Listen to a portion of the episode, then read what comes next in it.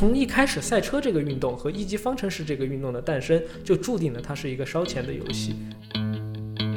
所谓付费车手是一个非常正常也非常重要的收入来源。一般来讲，大部分的 F1 车队，一位车手是负责争取好成绩，另外一位车手经常就要需要通过自己所带来的资金来养活这个车队的正常运转。他个人带来的这一笔赞助就超过了红牛二队一年总赞助的金额，这个数量是很值得怀疑的。如果只是钱可以帮助中国产生一名中国车手的话，相信用不了十八年的时间。所以这里就会提到一个所谓的围场政治的概念，就是说，F1 车队在选择车手的时候，不仅仅要考虑你带来的现金层面的东西，还要考虑其他的东西。这里是鹰眼时间，一档由懒熊体育出品的音频节目，我们一起寻找体育热点背后的冷逻辑。大家好，我是刘亦菲，这里是鹰眼时间的第一期。从今天开始之后的每期节目，我将会和懒熊体育的内容部门的同事一起，一起从商业角度解读一个体育事件，可能会是寻找一个体育事件的小切口，也可能是用信息密度比较大的形式去努力还原事件背后的一套完整逻辑。欢迎各位的收听。那今天是我们第一期节目，我们来关注本周在体育领域最热门的一个人物。那毫无疑问，最近最热门的就当属周冠宇。今天和我一起解读周冠宇这个话题的，就是来自懒熊体育的曹思琪，欢迎思琪。大家好，我是思琪，很高兴今天可以在鹰眼时间跟大家一起分享一下 F 一这个运动，从商业视角来看一下这个运动它究竟是怎么运行的。嗯，其实周冠宇这个事儿，大家或多或少最近都有所耳闻。简单来说，就是周冠宇跟 F1 的阿尔法罗密欧车队完成了签约，成为了 F1 历史上第一个中国车手。这件事可以用一句听起来稍微有些夸张，但实际上也比较恰当的话来表达，就是前无古人后无来者。那前无古人其实非常好理解。呃，在过去二十年左右的时间里，中国车手和 F1 之间其实也出现过各种各样的第一人，比如第一位试车手，第一位参加自由练习赛的车手，包括在二零一二年、二零一三年，当时的上海车手马清化曾经一度接近加盟当时的 HRT 车队，但是因为各种原因，最后这笔签约也没有成型。所以说，周冠宇进入 F1 确实是在中国赛车和 F1 本身历史上都一个非常意义重大的事。其实你提到这一点很有意思，就是之前出现过各种各样的第一，这些车手为什么要去争取这些各种第一的头衔？我们之后可以再聊一下。就是因为当你拥有 F1 车手这样一个身份的时候，它可以给你带来各种各样的商业回报，这个回报的数量和方式可能是大家没有办法去想象的。没错，其实放眼整个赛车项目，这还是一个对大部分国人都比较陌生的领域。其实我们最熟知的中国的赛车手，主要还是像韩寒、林志颖这样的一些跨界的明星。其实他们都是非常优秀的车手。像韩寒曾经在全国的汽车拉力锦标赛上获得过第一名的成绩。更受崇拜的，应该算是《飞驰人生》电影的主角原型，也就是徐浪。他曾经在达喀尔汽车拉力锦标赛上获得过第十九名，当时也一度是中国选手在历史上最好的成绩。其实你刚刚提到的这三名车手啊，我觉得作为普通的体育爱好者，或者作为一个。普通的非体育观众来说，肯定会听说过韩寒和林志颖，但不见得是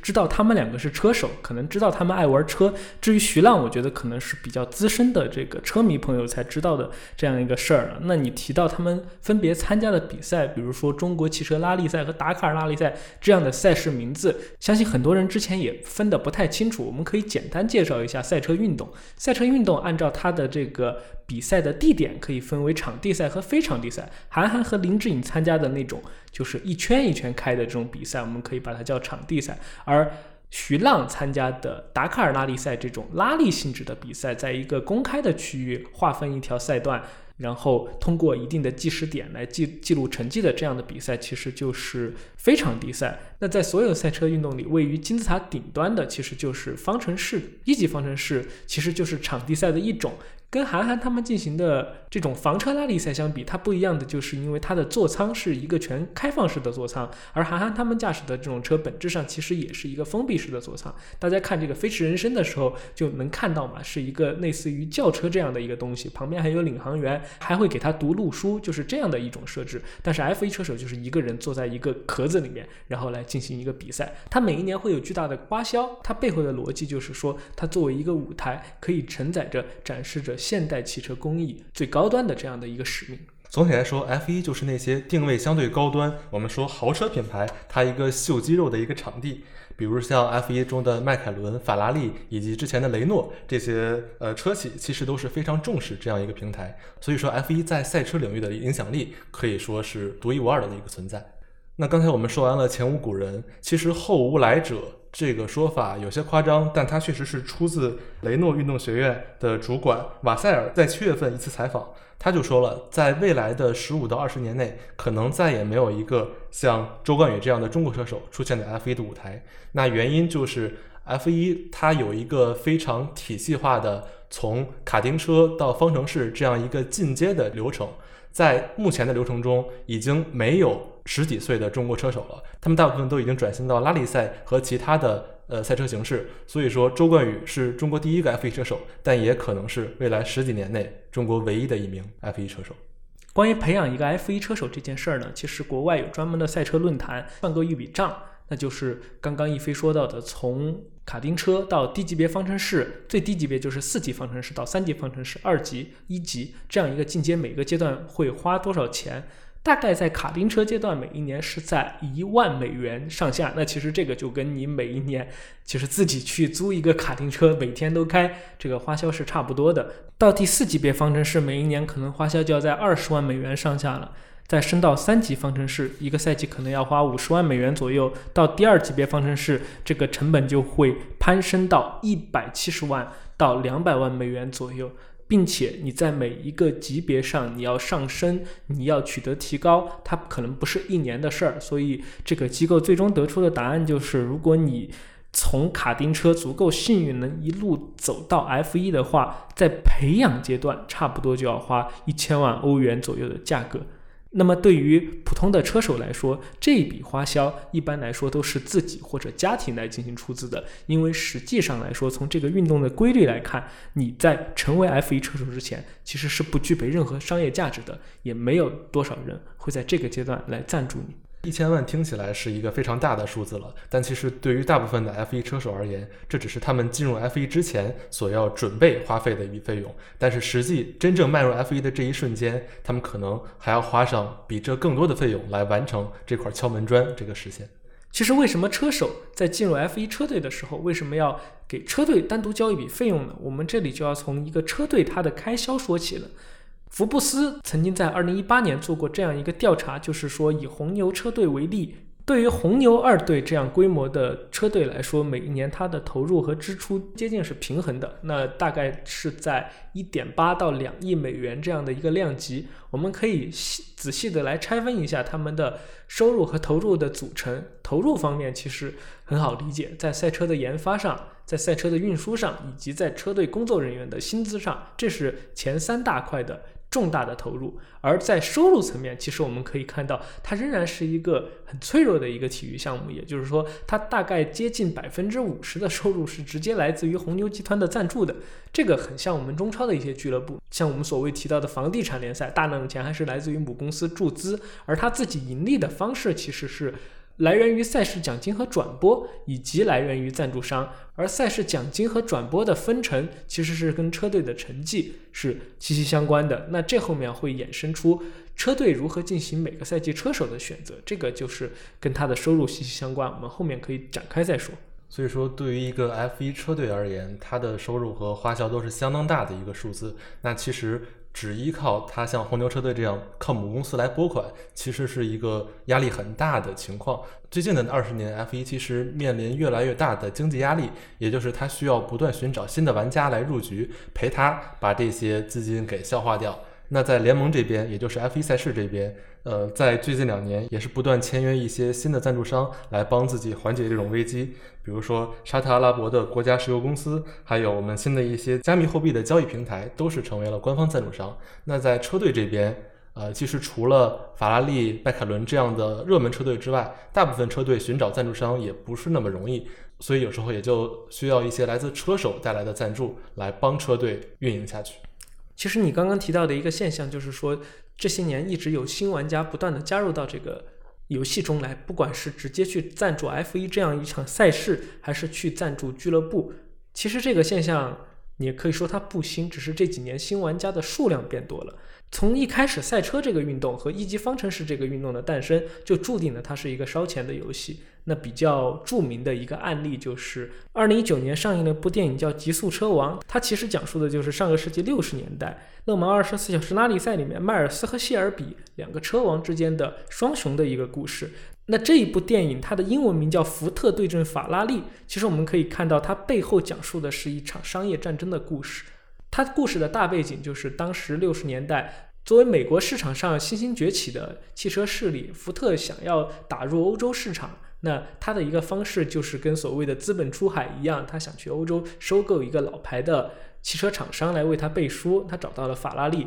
然后当时法拉利其实也是因为在赛车运动中投入过多，而造成这个经营的窘境，所以他们其实是想卖的。这笔交易在用电影的比较戏剧化的手段来说，这笔交易是在最后一秒被叫停的。原因是福特的老板在最后提出了一个要求，就是说法拉利未来在赛车方面如果再有比较大的投入的话，是需要向福特方面报备的。这个动作被欧洲人传统的欧洲人看来就是很傲慢的一个举动，所以最后这个收购失败了。那收购失败之后，福特方面他也很傲慢啊，他就觉得那我既然买不下你，我就把你打败。他就宣称要组建一支赛车队，用九十天的时间在勒芒赛中把法拉利。击败掉，然后这个故事最后也演变成了福特通过一系列资本上的运作，比较肮脏的在这个比赛里赢下了法拉利，然后就变成了两个汽车厂商在赛车领域的军备竞赛。这个事情最后导致了一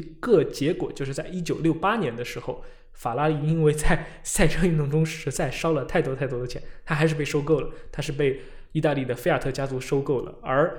我们怎么来解读当时法拉利在赛车运动中的疯狂程度呢？就是它会每一年专门设计出定制版的赛车来参加这个勒芒赛事，所以后面勒芒赛事官方也是禁止这种所谓的原型车来参加，也就是每年量产不到五十辆的这个汽车来参加。所以可以看出，赛车运动一直就是一个烧钱的运动，它需要不断的吸引新的赞助商、新的势力进来，赛事需要，赛车的车队需要，车手也需要。呃，这样的竞争故事，我们听起来有非常的耳熟，非常的感同身受。其实这种事跟最近几年在中国足坛发生的很多房地产俱乐部的一些军备竞赛，看起来是非常相像的。呃，我既然不能和你一起，那我就买一个队来打败你。那这个游戏本质上是不同玩家之间的竞争。那新玩家需要通过这个赛场来展示自己的实力。这方面，其实我们中国在最近二十年也远远不只是一个局外人。在二零零四年，F1 就第一次在中国上海设立了大奖赛，并且在第二年就把上海大奖赛列为了整个赛季的收官之战，也足以体现呃 F1 方面对中国的重视。从关注度来讲，在零四零五前两个赛季，分别有二十六万和二十七万人入场观看了这个比赛，这还是一个非常大的数字。其实当时 F1 在二零零四年来到中国的时候，也是中国加速对外开放的时候，所以那个时候你到现场去看一场 F1 的比赛，尤其是在上海这样的城市，还是一个非常时尚的一个事情的。周冠宇也就是在二零零五年的时候，跟着他父亲第一次到上海赛车场看到了 F1 的比赛，然后当时那一年的上海站是当年的最后一站比赛，阿隆索夺得了冠军，所以一度阿隆索也成为了周冠宇赛车启蒙以及他的童年偶像。虽然在影响力方面他的表现非常出色，但从经济上，那时的 F1 中国赛可能并不是一个非常好的生意，因为赛事方当时为了拿下 F1 上海赛的举办权，平均每年要花费三千万美元来交给 F1 的这个运营母公司，但是在七年之内，整个赛事本身是让主办方亏了大概五十亿人民币，呃，所以说从经济上当时并没有达到非常好的效果。刚刚你有提到一点，就是说上海大奖赛每一年会交三千万的举办权给到 F 一的组织管理公司 Form，这其实里面有一条 F 一的所谓的四方利益在里面。所以其实刚刚我们在聊天的过程中，已经牵涉到了三方的利益集团，一个是车队，一个是 F 一的这个组织管理机构叫 Form，也可以就直接把它说为 F 一的官方，还有一个是类似中国大奖赛这样的举办机构，他们之间的利益是这样联系的，也就是说 F 一大奖赛作为一个赛事 IP，每一年会去到全球二十个到二十三个城市进行比赛，它为这个城市在当年。带来的是旅游，带来的是国际曝光，带来的是国际知名度这样的一些东西。而作为交换，每一个城市都会把一笔所谓的举办费用直接给到 F1 官方，而这一部分的费用，F1 官方会拿出一部分和车队进行分红，这是 F1 官方一个重要的收入来源。所以你刚刚说到。在当年，中国站每一年需要给三千万欧元左右给到 F1，其实这是一笔很高的费用。因为在英国的汽车商业那本杂志里，其实有写到日本，包括其他国家可能只需要花费不到一千万或者一千万左右的这样一个资源，所以也可以看出中国那个时候进入 F1 作为一个新人，特别迫切和渴望的需要这样一个赛事来的时候，他就会付出更多的溢价。而这部分溢价，当年其实有报道，就是说。从来没有把它单独作为一项赛事运营来进行核算。我们可以用一个体育和城市之间的关系来类比的话，就是它推动了上海一系列的建设。比如说，二零零四年这个赛事刚刚在上海举办的时候，当时从上海城区到嘉定的这个赛车场可能要开一个多小时的车，而到二零一零年的时候，全中国现在唯一一条跨省的地铁——上海地铁十一号线就已经会经过这个赛车场了，它的终点站。是设在了江苏的昆山那边啊，还有一个逻辑就是最俗套的土地经济的模式，也就是说，二零零四年的时候，当时中国经济报的记者做过一个调查，当时上上海国际赛车场周围的房价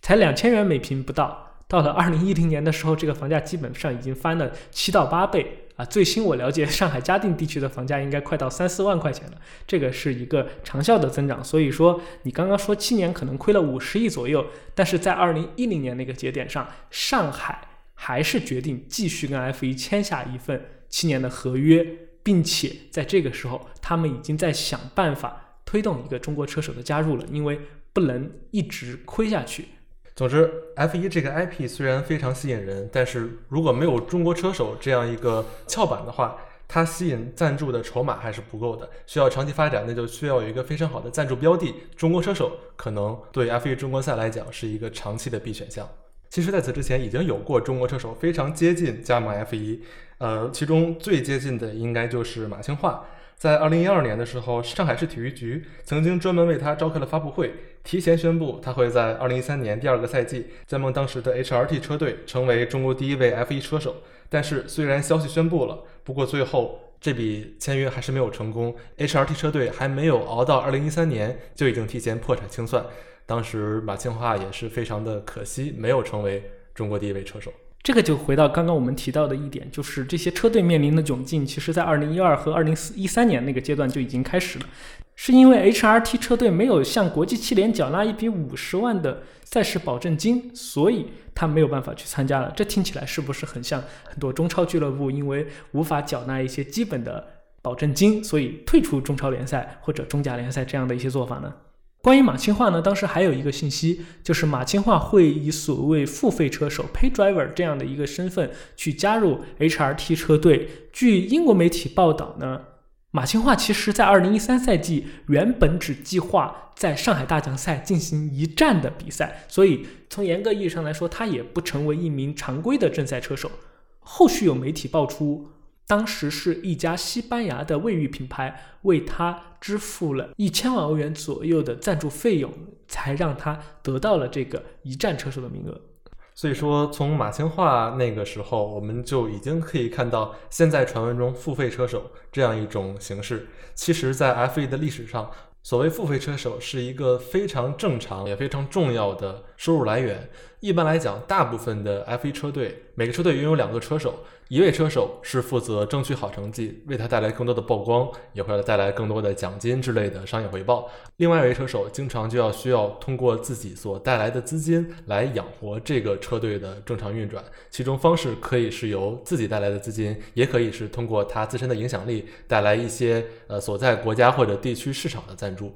对于 F1 车队而言，这两种都是非常传统也非常重要的一种商业模式。那其实，在 F1 的历史上，我们现在所谓的付费车手也是非常非常多。F1 最著名的车车王舒马赫，在刚进入 F1 的时候，也是一位付费车手，只不过在后来他的成绩达到了那样的标准，所以对后来的车队扮演了一种追求成绩这样更重要的角色。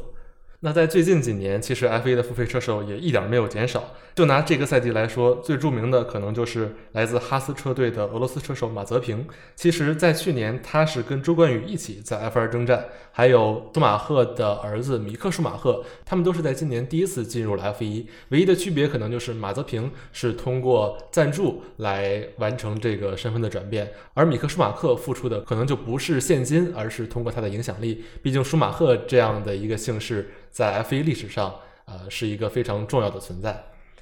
相比之下，更具代表性的一个案例，可能是之前的兰斯斯托尔。他的父亲是更加夸张，直接花费了一亿美元，把当时的印度力量车队购买下来，来供他的儿子开 F1。所以说，呃，在 F1 的历史上，付费车手其实是一种非常常见的形式。所以总结一下刚刚你说的付费车手，第一。普通的车队一般会有一个争取成绩的车手来拿奖金，和一个付费车手来负责申请车队的赞助。而这个赛季的哈斯车队他就比较例外了，他的两个车手到目前为止没有拿到一个积分，所以他两个车手提供某种程度上都是来自于赞助方面的价值。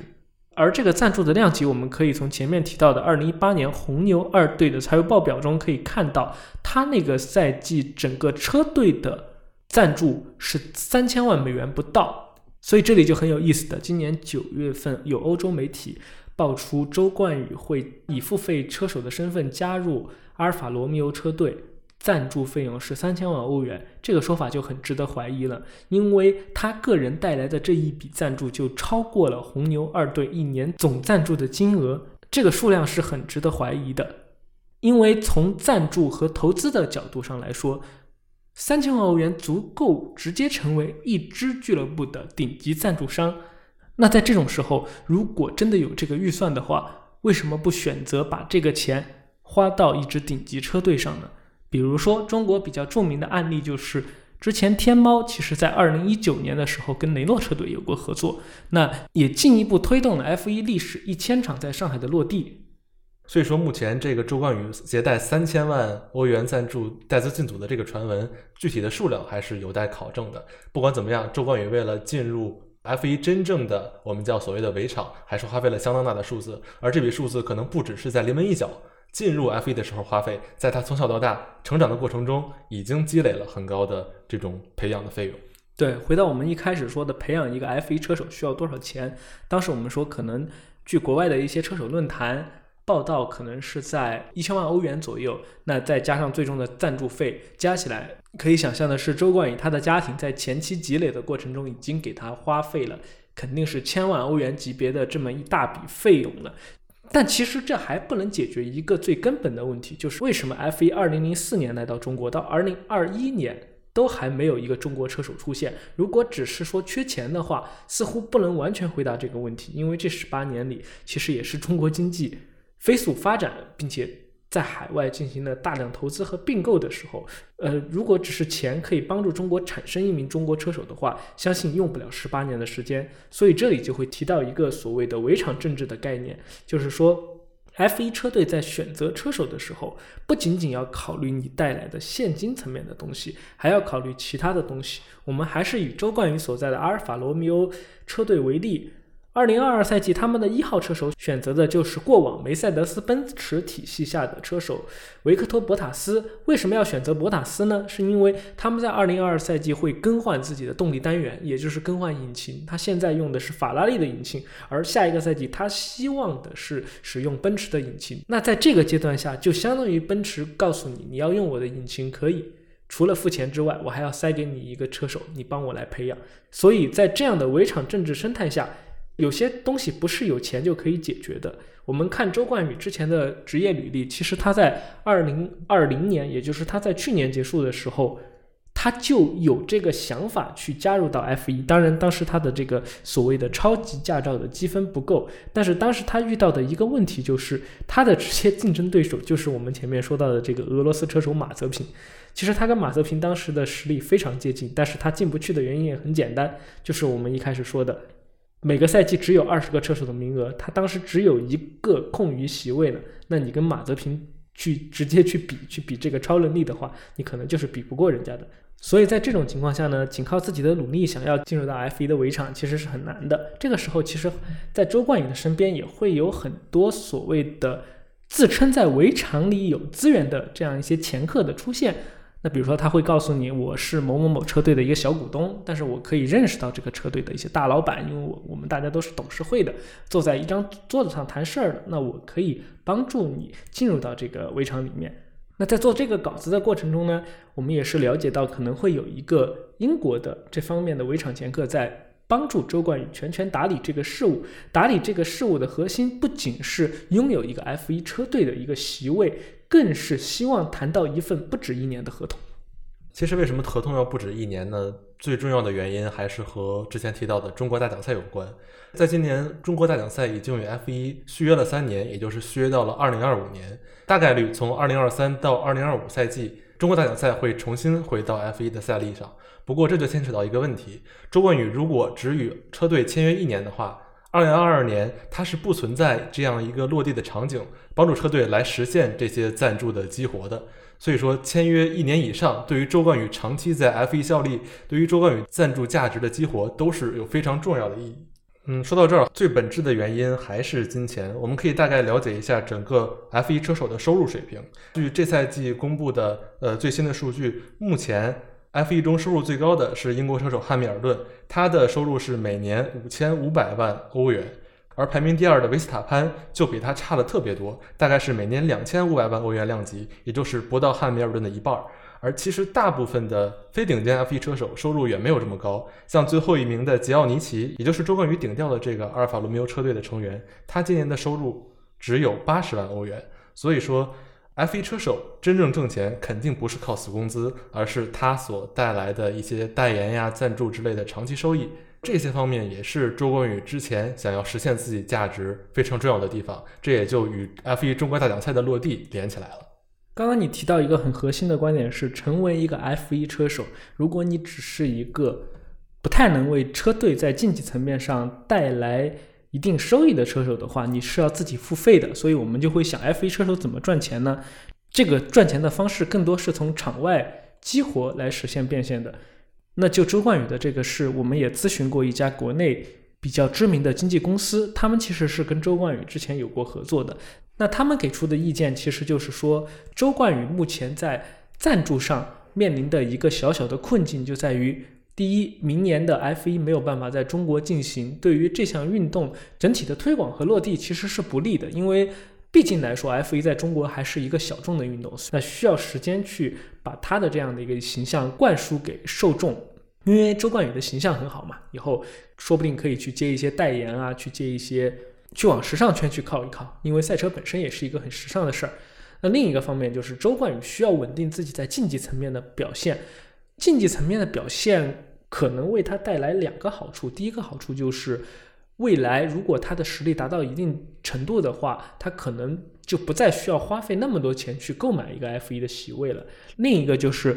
希望在这一份。合约完成之后，他可以得到一份新的合约。如果他可以常年的出现在 F1 的赛道上的话，那对于未来 F1 在中国的推广，因为据我们听说，F1 可能未来会在成都举办中国的第二站的比赛。那对于 F1 在中国的推广，他可能会作为一个这样一个推广大使的话，那到时候品牌想在中国做一些 F1 的事儿，肯定首选就是周冠宇了。所以稳住竞技水平，对于他来说也是进入到 F1 之后比较重要的一个事情。那最后，周冠宇终于要出现在明年的 F1 赛车场上了。但是对他的竞技成绩，我们应该要有一个怎样的期待呢？其实完全可以对比，呃，之前提到的马泽平和米克舒马赫。在过去两三个赛季的 F 二、F 三比赛中，他们跟周冠宇的成绩其实是不相上下的。而在二零二一赛季，他们在 F 一之中，其实到目前为止都没有拿到一个积分。所以理性来讲，周周冠宇如果能在明年的 F 一中拿到哪怕一个积分，对他来说都是非常大的一个突破。当然，更重要的可能是它的稳定性。对于车手来讲，在每一站都顺利完赛，也不是一个非常好取得的目标。如果能保持稳定的比赛发挥和稳定的曝光，对于他长期商业价值的实现，也是一个非常重大的利好。所以我们可以看到，在所谓付费车手的背后，还是有一套比较完整的商业逻辑支撑起了这项运动。那在做这个稿子的时候呢，去看了大量关于周冠宇赛车的素材。其中有一段让我印象很深刻，就是他今年七月份的时候，在奥地利大奖赛的时候，他自己发出了他在奥地利大奖赛做出最快圈速之后的一段车载通话。当时就是阿尔派车队的这个维修师在车载通话里对他说了一句话，就是 "It's a good good progress"。其实这句话，我个人的理解是不是告诉周冠宇一个人的？他也是对中国赛车事业等了十多年或者二十多年，甚至更久的时间，终于出了第一个。F1 车手，那我们现在在这个围场里已经有了这么一个人脉，已经有了这么一套方法论可以供参考。那以后中国赛车事业在发展的时候，就相当于有了一个教科书。我们希望它可以推动中国 F1 和中国赛车事业的发展吧。我们会继续关注明年周冠宇在赛场上和赛场外的表现。感谢大家本期节目的收听，我们下期再见。